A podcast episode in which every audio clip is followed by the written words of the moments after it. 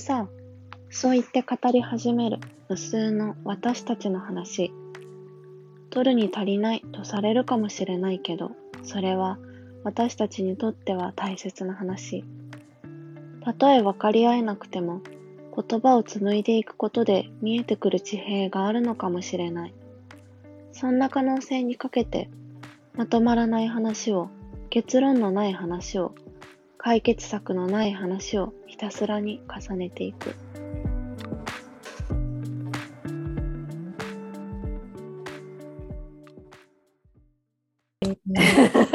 始まりました。あれ？今日、今日何回目になる？もう ?3、4? 4、4、4。早っ。でもまだ何一つ上げてない。そう、それねなんかひたすらにこうなんかストックをかなんか貯めて一気にこう出すみたいな感じになってるけどね。ちょっと、えーっと、じゃあ今日のテーマは、この間のうん。最後の方でちょっと話した、話しててこう出てきた気になるトピックみたいな感じでこうね、メモして2人で次話そうって言ってたうんことがいくつか、いくつかっていうか、なんかその一つの大きなテーマの中のこういくつかのポイントみたいな感じだったけど、うんとりあえず私が書いてたのは、あ、ただからこれからを考えることが難しいっていう話。まあなんかそれは最初コロナの話をしてて、なんか先が見えないよねみたいなうん。うん感じの話をしてて、で、まあそこから、こう、先を考えるっていうことを考えたときに、こう、その、その考えとか、まあその行動っていうものを動かす、こう、エネルギーみたいな、なんか何が自分を強く動かすのかとか、あと自分が何をしたいのか。っていうのと、あとなんかそのこう社会とか今起こってることにこう反応ししていく。だからどうしようみたいな感じ。だからその反応とこう自分の何をしたいっていう能動っていうところのこう狭間での選択をこうどう考えていくかみたいなうん。うん。こうしたいねってこの間言って終わったんだけど、まあすごい大きなテーマだから はいじゃあっていう感じにはいかないと思うんだけど、この間話してた流れではななんだろうこう自分私がこう話したいなと思ってたのは主にこう先が見えないよねっていうのプラスそれがゆえにこう自分がやりたいことっていうのをこうあんまりこう明確にこうゴールとか目標みたいのをこう描けなくなったかなっていうのがすごい あって、こうな、今もこうな、就職はしたはいいけど悩みながら働働くみたいなところがあって、だからなんかね、こう、その中でもこう、お金は稼がないといけない、コロナでこう、先が見えないとか、こう仕事がいろいろいろなこう働き方がどんどん変わっていくとか、っていう中でこう同時に自分のやりたいとか自分が進みたいっていう道をどうこう両立させていけるかなっていうのを私ずっと考えてて。そうね。でもりりょうちゃんどうだろう？こう逆に。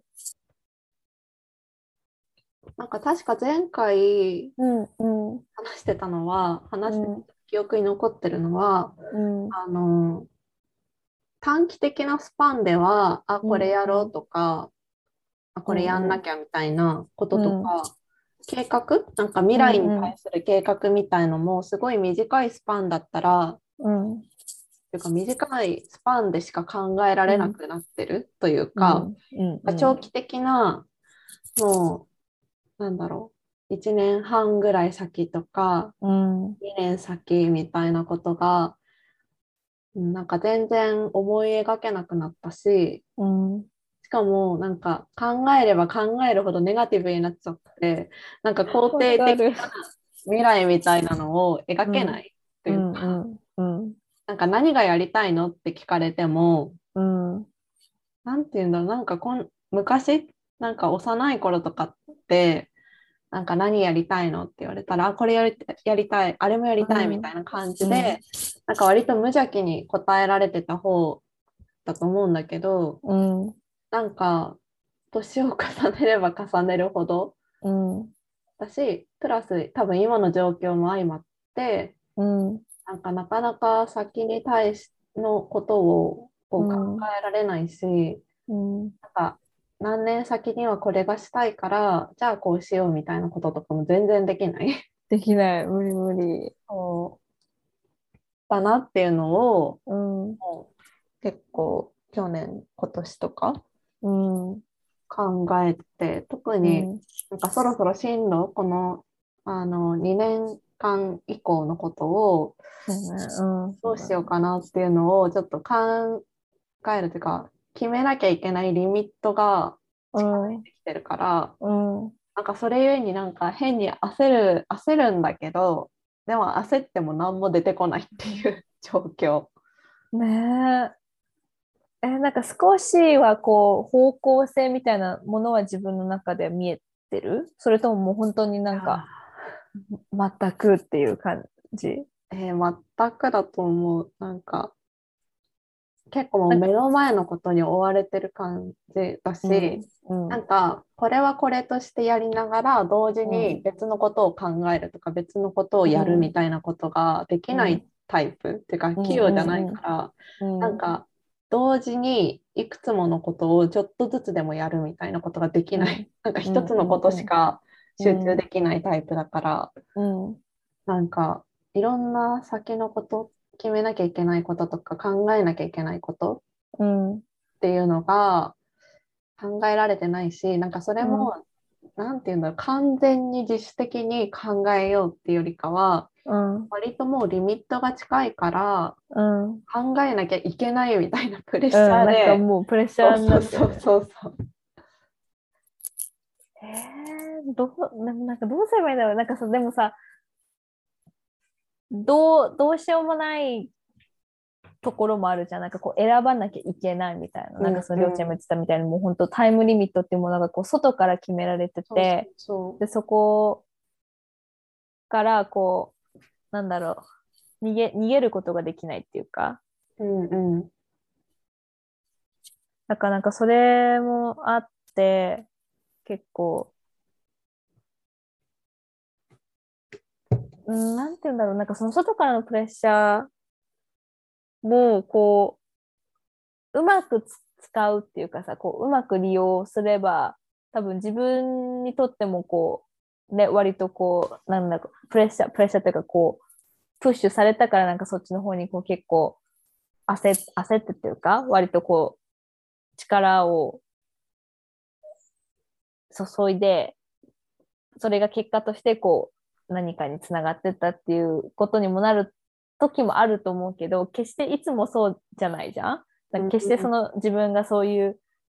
なんだろう、プレッシャーとかそういうものから押されて選択したものが自分のやりたいこととか、まあ、こう自分がこう思い描いてたことと違ったりする場合も多分結構あると思うし、なんかそうなった時にこうでも同時にこう外外的要因をこうなんだろう理由っていうかなんかその仕方ないっていうものにしたくはないよねっていうところがすごいあるうんから、なんかそ それがすごい複複雑だなって思う。なんかそ、うん。だからなんかその、たくさんのそういう選択って結構外から誰から何言われたとか誰と出会うとかそういうところで結構変わってくると思うけど、でも同時に決めるのは自分じゃん？それ、うん最最終的にそれをするかしないかとか、そっちに行くか行かないかっていうのを決めるのは本当にりょうちゃんとか、まあその自分それぞれしかわからないことだし、それをするっていう決めるのはその本人しか絶対できないことでもあるから、なんか同時に自分にものすごい責任と力がある。けど、それを、なんだろう、こう、間違えてしまったらどうしようとか、なんかその、わかる。その恐怖っていうものがすごいあるよねっていうところ。でもなんか決してそ、なんだろう、その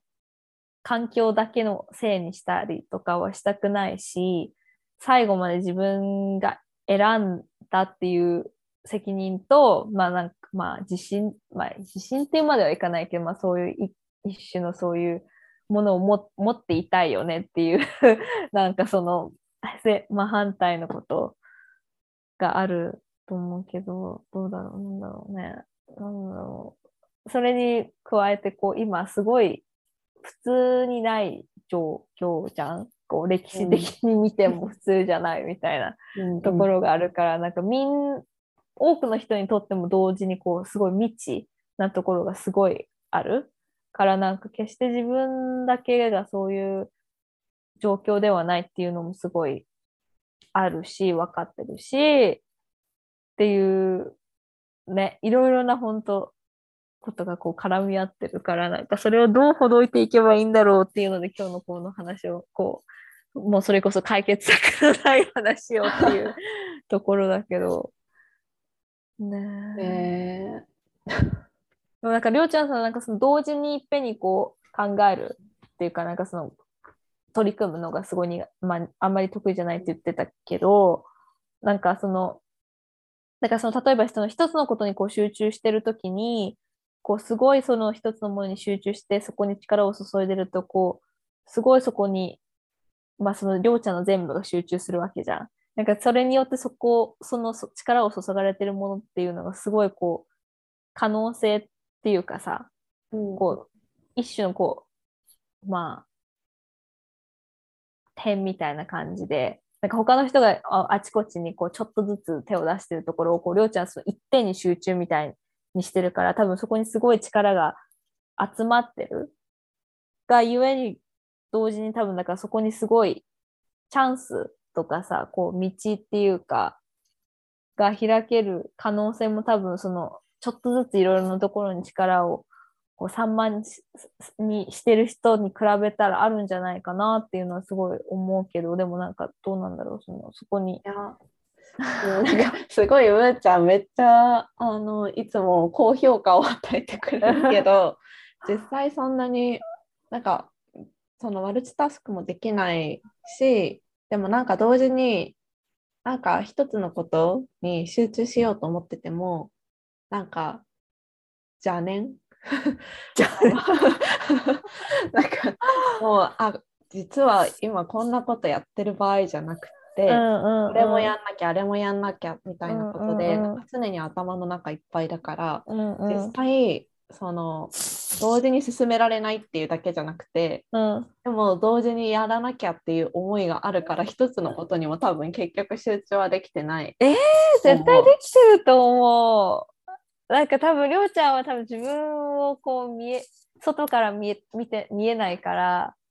そう、多分、りょうちゃんの頭の中りょうちゃんしかわかんないし、多分そういう邪念がこういっぱいふわふわふわふわ飛んでると思うけど、でも実際多分外から見たりょうちゃんは、すごいその一点に集中っていう面では、他の人の集中っていうものよりも多分すごい力があると思うよ っていうのは勝手な。本当にそんなことないんだけど。でもなんかその同時になんかその社会的になんかその極限までやればいいみたいな風潮も結構あるじゃん。なんかすごいそのそれこそ体を壊すまでみたいなうんうんとことか、なんか寝る間を惜しんでなんか取り組むとか、なんかそういうのも私は結構昔から苦手で、うんでも同時にそれがなんか自分がなんかズルをしてるとか、なんかちょっと楽をしてるみたいなうん感じの罪悪感 みたいのが結わ構。あって、ね。なんかそれをを、うんうんあ、ごめんごめん。あの、そういう、なんていうの、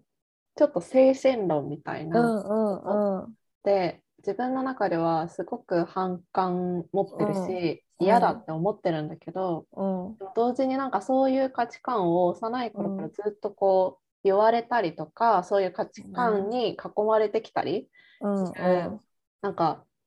そういう何もう避けられない状況があったうんから、うん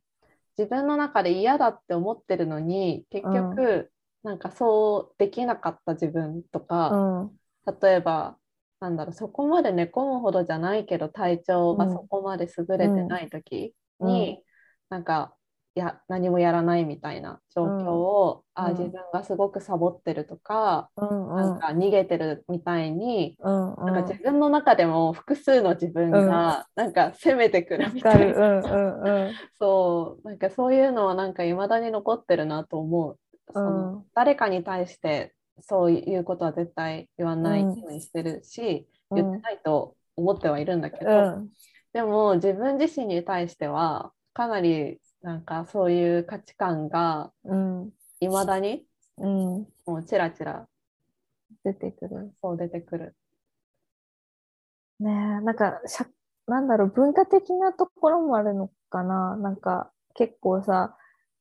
私がすごい覚えてるのは、なんか中学、高校の時とか、なんかすごいその勉強した時間とかをこう毎日記録するみたいな、特に受験の時期とか、なんかその何時間やったとか、あと、あとはなんかその一日の振り返りみたいなのがあって、なんかその学校が終わった後どういうふうに自分の時間を過ごしたかみたいなのを全部記録するみたいなのがあって、なんかそういうのを提出するときになんか、ああ、なんか、むきょうちゃんはあんまりね、夜寝るの早いね、みたいな感じで、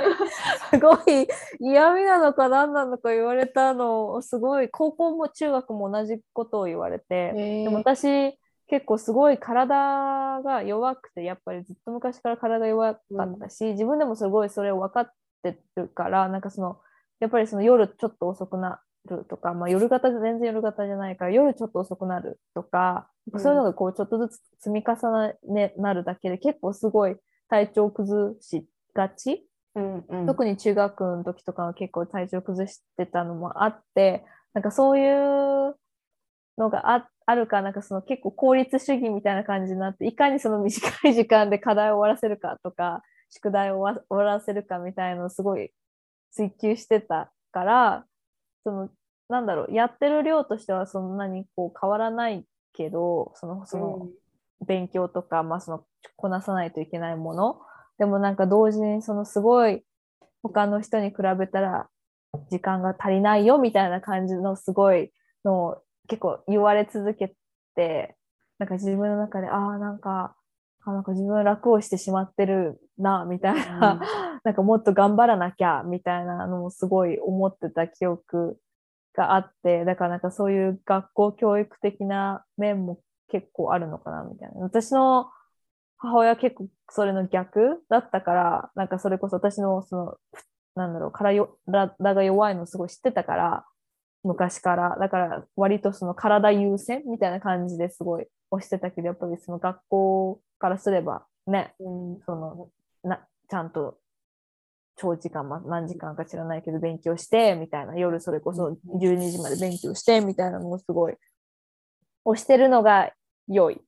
なんかその、それが、まあその、まあ結構さっき幼稚園ってみたいな精神論的な感じのカルチャー、文化だなっていうのがすごい感じてたから、まあその、うん。教育とか文化的な面もあったりする、大きいのかなと思ったり。ねえなんか私も中学の時うに、ん。なんかそんなに多分そのクラス単位とかではうん。勉強時間を測るとかっていうのはなかったと思うんだけどうん。なんかいまだにやっぱ後悔してるのはうん。あの中学の時にバレー部入ってた話してしたっあ、なんかチラッとして、うん。そうそうそう、うんなんかもう本当に嫌だったのあの部活が。なんか部活ね。そうなんかー全員入んなきゃ確かいけなかったから、うん一応どどれかしらにはね。うん。でなんかその時多分あのバレーあの何ちゃんとしたプロのバレーの選手とかの、なんか大会とかをテレビでこう、そういうシーズンになるとこうやってるじゃん。うん、やってるそうそうそうそういうのを見て、えーちょっとバレエやってみたいかも みたいな安易な気持ちで,、うん。で入ったんだけど、うん。なんかもうその私が入ったバレー部がうん。校内でももちろん割とその学区内うん。でも唯一ぐらいのかなり厳しいうん。なんかバレー部だったの。でその厳しいっていうのももうゴリゴリの精神論、うん。でうん。よくあるねなんか、そうなんかスポコンみたいな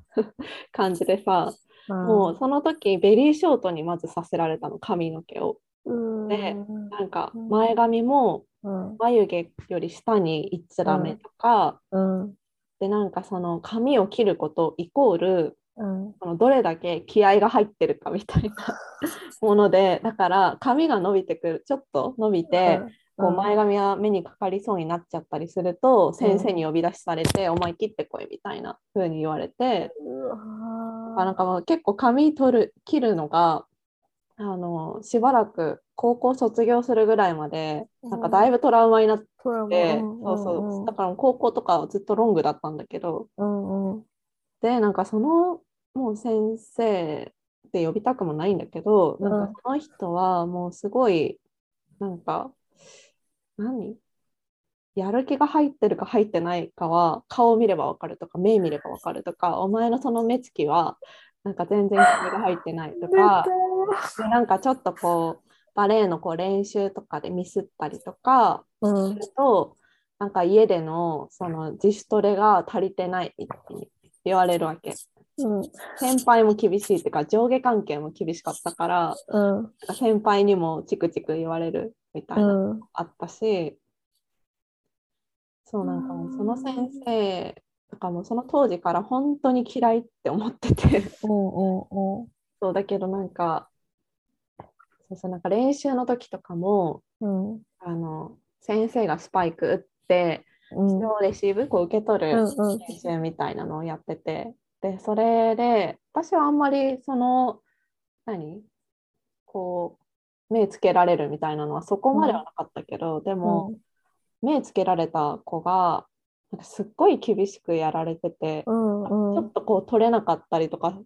こうわざと前に落としたり後ろの方にやったりすうんるから、うんそれに間に合わなくてうん。取れないとかってなるとうん。なんかもう顔面にボールがバンバン飛んでくるみたいな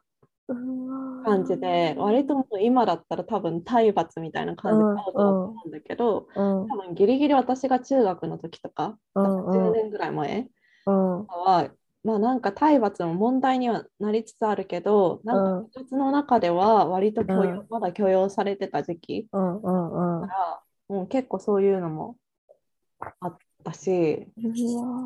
なんかそういうところで言われてきたその努力の足りなさとか、なんかそういうものが割となんか自分の中で尾を引いてるし、なんかそういうスポーツなんだから、そういうの、そういう精神論みたいなのうんがあってもうん仕方ないでしょ？っていうのうんが私がうん。その当時、その周りの大人たちもそういう感じ、その学校の中もそうだし、学校の外、家族とかもそうだったから、なんかどう考えてもおかしい。うん。おかしい。っていうか、いでしょ。なんでこんなに不条理なことがまかり通るんだろうみたいなうん。うん。感じだけど、誰もそれをちゃんと理解してない大人たちが、っうん。ていう感じだったから、なんかやっぱりその時にうんそれをガツンと否定してくれる大人がこううん一人でもいたら、うん。やっぱりこれおかしいよねっていう風にうん。なってたと思うけど、なんかな自分の中でそういうもうきっぱりと、いや考えてもおかしいっしょみたいなうんうん。もうやっぱりそこからしばらく経ってからっていうのもうんあって、うん。やっぱりその時言われてきたこととかうん。もなんか自分の中でしっかり蓄積されてしまったっていううんうんうんのがあるなって今でも思うし、うんうんあとはなんか私お兄ちゃんがうん。すっごいなんかびっくりするほど努力家な人タイプうん典型的な、うん。なんか、ま、毎晩のように受験シーズンとか、うん。ずっと部屋にこもって勉強してみたいな。で、お兄ちゃんも浪人してるんだけど、うん。その浪人してた時も、なんかも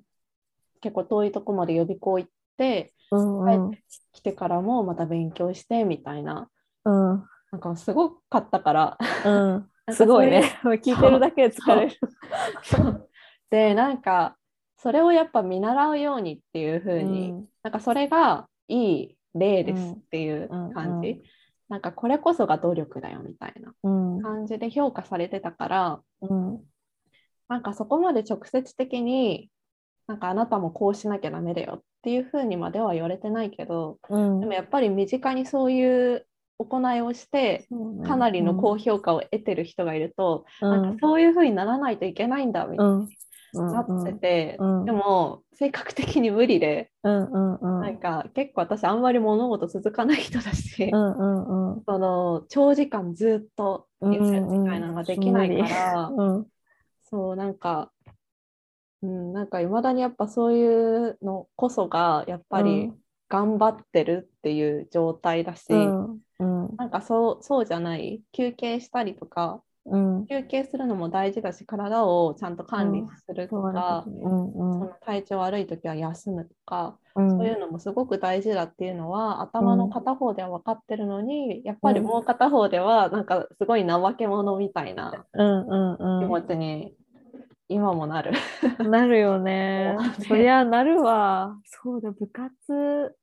部活の存在すっかりなんか自分の中から消え去ってたけどでも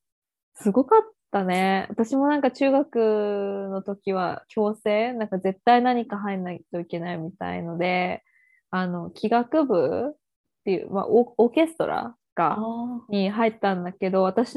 のいた学校もなんかその地区で結構いつも大会上まで行く学校で、でなんか土日もないし、もうそれこそ自主練は絶対だし、なんかその先生がすごい切れると、なんかなか先生がそのちょうど多分私が転校してきた前の年あか、私が転校してきた年かなんかに来た新しい先生で、なんかその人が結構若い、あの、なんか結構やり手の先生みたいな感じで、なんかずっと大会あんまりその前まではあんまり成績が良くなくて、結構スランプみたいな感じになってたから、なんかそれを変えるために来たみたいな感じの 人で、で、私もなんか、そんなことで、なんかちょうどその人が入ってきた年に、その転校してきて、あの、部活に入ったから、もうすごいわけじゃん、その人は、なんかその、それを達成するために、みたいな感じで、もう超スパルタみたいな感じで、しょっちゅうみんな音楽室で怒鳴られてて、なんかなんかそういうの初めてだったから、それこそ今までのんびり生きてきた。だからなんか全然ついていけないし、なんかもうそれこそさっき言ったみたいな、もう本当理不尽すぎる。なんか、そえ？みたいな。意味がわからないみたいな。全然意味が、こう、何？言ってることめちゃくちゃだし、うんうんやってることめちゃくちゃだし、なんかまずそもそもそれやっていいのみたいなことばっかり、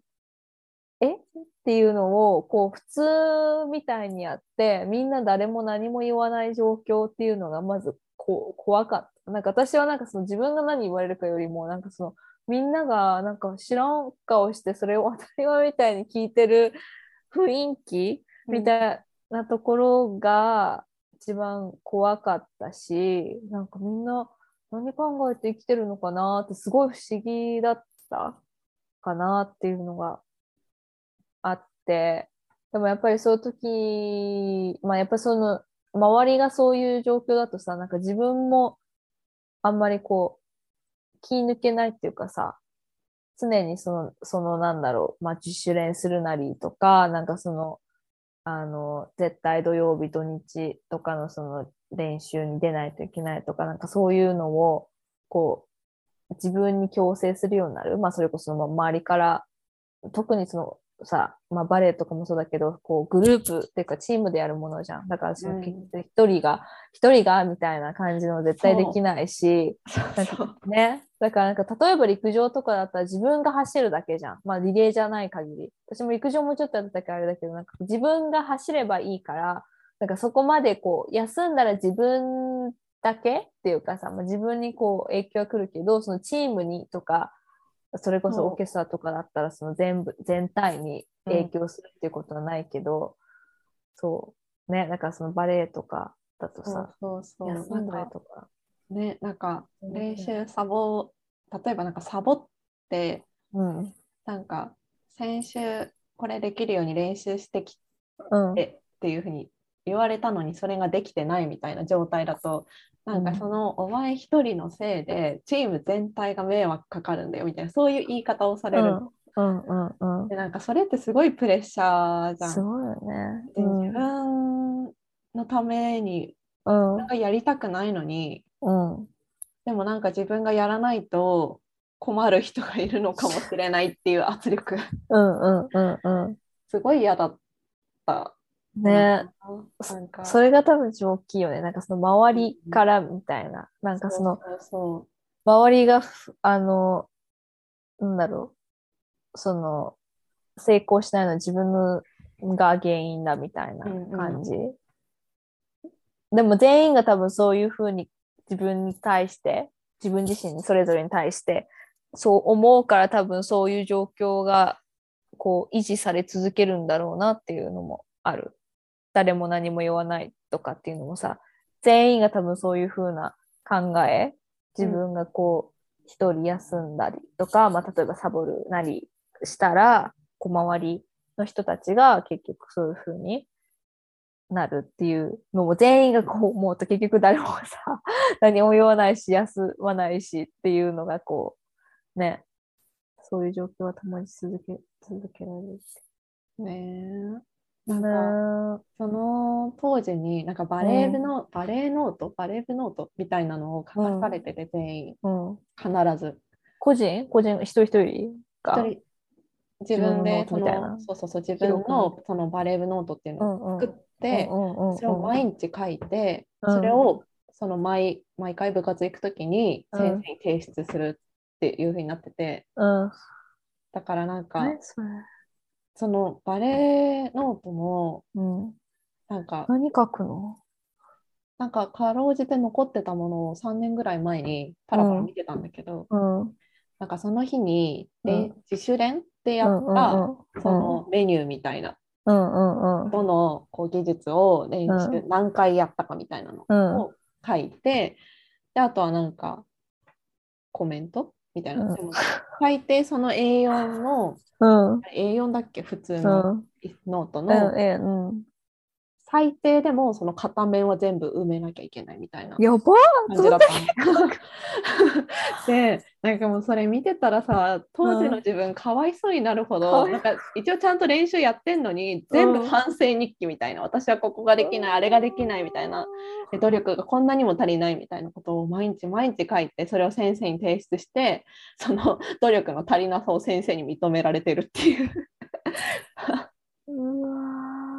本当にあのノートも必要だったのかなって未だに思う。うんーねえ。なんか一種の洗脳だよね、それって。そうん、常に自分に対してこう、自分のできなさをリマインドしていくみたいそうなさ。そうそうそうそうなんかもう読んで泣けてくるみたいななんでねこんなにできないことばっかり書かされるんだろうみたいな。なんかで できないことだらけじゃなくて少しずつできてたこととかだってあるはずなのに、うん。なんかできたことじゃなくて全部できなかったことを書かされて、逆になんかここれがこんなにできましたとかっていうとその、先生からのコメント赤で赤ペンでまだこういう部分が足りないのでこういう部分を次は練習しましょうみたいな感じなの。なんかな、なんだろうね。な、な、なんで褒めて伸ばすってできないのかななんかなかなかそういうのないよね。でもなんかそのバレエの先生はうん。もう、まあ、部活中えげつないほど厳しいけどうん。でもその部活が終わった後とかうんうん。あとはその普通に部活じゃない時間帯に学校で会った時とかうん。は、そういうなんかある種飴とムチじゃないけど、うんうんうん。特にその目をかけてる生徒はうんうん。結構こう冗談言って笑わせたりとかうんうん。なんかかなりこう自分からその子にうんアプローチするような感じにして、でも部活中はそういう子ほどかなり厳しく接せられる、うんうんうん。それこそ顔面にボンボンボンボンボール飛んできてうん体中に当たったりとか、うんうんうん。っていうのをなっててだからなんかめっちゃ厳しい時と、うん。うんなんかこう気にかけられてる時みたいなうんのがうんあって、うからなんかみんなそのなんかやっぱ10代でみんな不安定っていうかうん。なんかやっぱり誰かに認められたいとか、うん。誰かにこう気にかけられたいとか、うん、あると思うの。うん。なんかやっぱりある局面ではすごくこうまあある種可愛がられてるみたいなうん。状況になるうんのに、そうじゃなく逆にめっちゃ厳しい時があるみたいな。うんで。も厳しい時はでもこういうところだけじゃなくてこの先生はなんか自分を結構可愛がってくれるようなとこがあるんだみたいな状況にうん。なっちゃうんかなって思ってなんか私はなんか、そなんだろうそういうノートのやり取りとかまあそこそこたまに厳しくみたいのあったけど、うん。なんかそこまで期待もされずそこまで失望もされずみたいな、うん。あ割と影が薄い人だったから、うんうん。でもなんかめちゃくちゃ期待される子ほどなんかやっぱり期待されてる分、厳しさにもやっぱ耐えなきゃいけないみたいなメンタリティになっていっちゃってて、うんうん。だから先生がいないところではみんなでその先生の悪口めっちゃ言ってんのに、うんうん。なのにそれでもバレエ続けるみたいな。感じで、でも私はもうその先生のそういうやり方が耐えられなくてうん。2年中2の最後の方に辞めちゃったんだけど、うんうんうん。でもなんかその部活辞める時もなんて言って辞めようってずっと考えてて。そうだよね。そうなんか割とさなんかその時ももしかしたらやり過ごすみたいのがとか、うん。顔にあまり感情が出ないっていうのが、うんうん。その時からだったのかもしれないけど、うんだから先生も私が辞めたいって思ってるだなんて思いもしなかったみたいな感じで、え？みたいな。びっくりした。そうそうそうだからなんかえもうちょっとやってみたらみたいな感じでうん作られたけど、うんうん。なんかちょうどそのもう少ししたら中3になるから受験もあるしって言って、ちょっと勉強に集中したいんでっていうふうに言ったけど、でもなんかその時の先生の返答でめっちゃ覚えてるのが、うんあの別に部活を一生懸命やっている人でも勉強も同じぐらい一生懸命やってる人はいますよっていうふうに言われて、うんうん。あそうですかっていう感じなお世話な。そうだからなんかお前も一生懸命部活やりつつ勉強も一生懸命やればいいじゃないかっていう感じだったの。うんなんかもうそれでプツンと切れちゃってうん。あもう無理無理無理と思って やめますって言ってやめた。イエーイ。自分を守るのが先だよ。うんいやー、いやーでもなんか本当に部活、ね体育特にりょうちゃんそれこそ体育会系の部活、あーもうなんか話聞いてるだけで泣けてくるよね。そうなんか多分スポーツとかあとでも吹奏楽も結構なんかあ、吹奏楽もないイメージやもあるばいね。確かに。私も、そうね。なんかオーケストラはまだマシだなって思ったけど、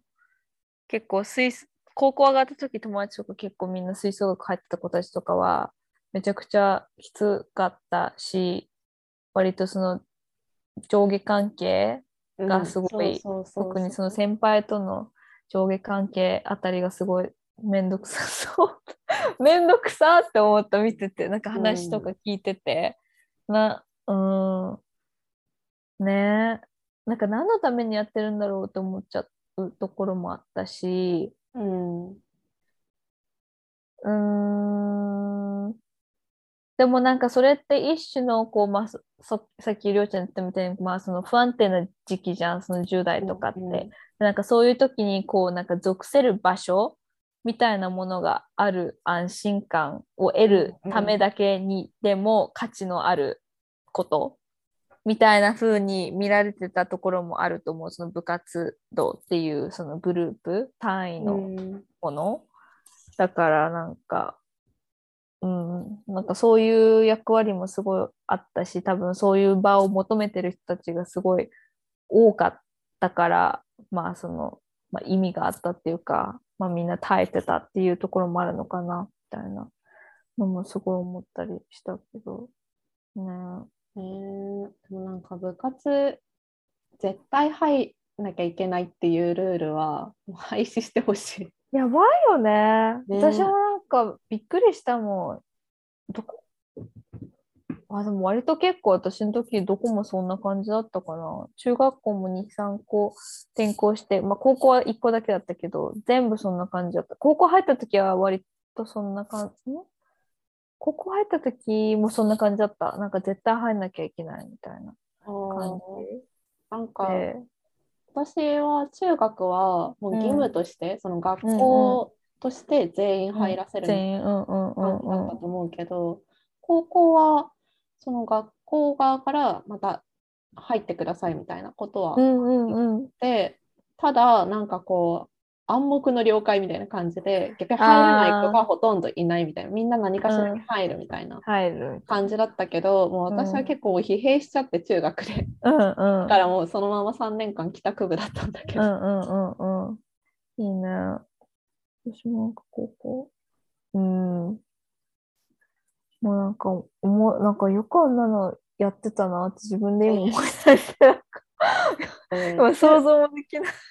ね、だって中学の時とかもさ授業が3時とか4時とかに終わってでそこから6時とか6時半とかぐらいまでずっとや部活やって家帰ってきてって宿題すんだよ。やばくない？信じられそない。れでまた朝も朝練があるからうわ。9時前とかには家出る。で朝からスポーツして授業やってでまた授業終わったらスポーツしてみたいな。いや聞いてるだけで疲れてくる。そうだなん。かフルでその1日休みみたいなの月に1日あればいい方みたいな感じで休日はなんか休日は休日でまた部活があったりそれこそ練習試合とうか遠征行くとか考えらんない。今。も うねえ。あれ、どっからこの話になったんだっけ？なんで部活動のなんだっけ？話してんだっけ？ああなんか録画したの見なきゃ。いなんだっけこういろいろとあそう最近その一つのこといろんなことで頭がいっぱいでうん一つのことに集中しようとするんだけど、でも邪念でなんか結局一つのことにも集中できなくて、うんうんでそういう状態を自分であーなんかサボって働けてるなって思っちゃあ、うっていう。。それだ、それそうだ。自己、自己批判はどこから来てるのかみたいな感じのだよね。うんで、なんか私が、あ、文化から来てるんじゃないみたいな。でなんか部活動の話を始めたう。ん